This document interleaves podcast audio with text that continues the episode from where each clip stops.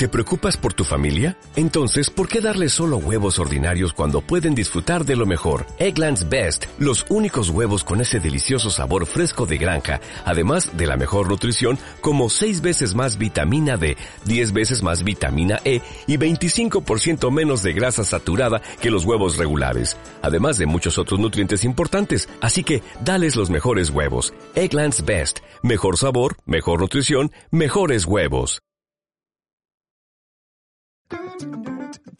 Clases maestras con Emilio Domenech y Kanye, el mejor perro de la historia. Hoy te traemos el capítulo 8. Hablemos de impuestos.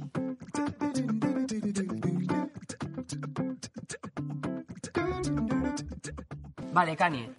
Esta vez vas a hacer de Hacienda, porque desde este punto nos vas a hacer la vida mucho más fácil para explicar cómo funciona la fiscalidad de tres productos de ahorro e inversión clave. Los fondos de inversión, los depósitos de ahorro y los planes de pensiones.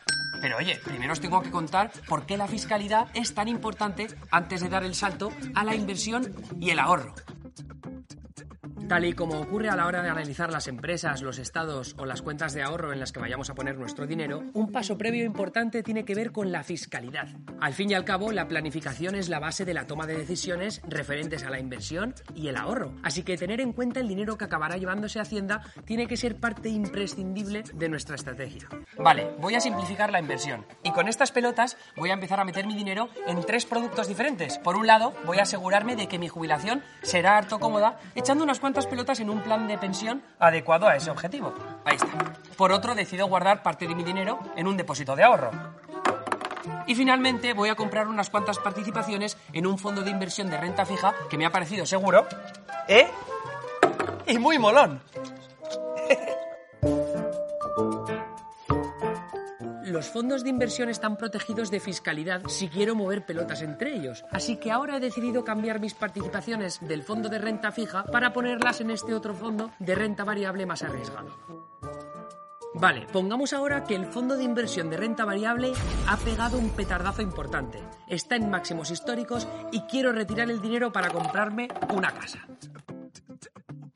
Es solo cuando retiramos nuestro dinero que nuestras ganancias sufrirán una retención fiscal acorde a los beneficios que hayamos obtenido. Por si fuera poco, el régimen fiscal actual permite compensar pérdidas que tengamos en fondos de inversión con ganancias que obtengamos en otros lados. Por ejemplo, si hemos vendido una casa. Y tenemos hasta cuatro años para hacerlo. Cuando el depósito vence, por fin, yo no tengo que hacer ninguna gestión, pero no me libro de pagar Hacienda, claro. Es el banco el que se encarga de hacer ese pago con nuestro dinero. Es decir, si he ganado 100 euros por invertir en este depósito, a mi cuenta del banco llegarán 80 euros. De la misma forma, si ya nos hemos jubilado y empezamos a cobrar una mensualidad de nuestro plan de pensiones, esa pensión irá acompañada de su retención correspondiente.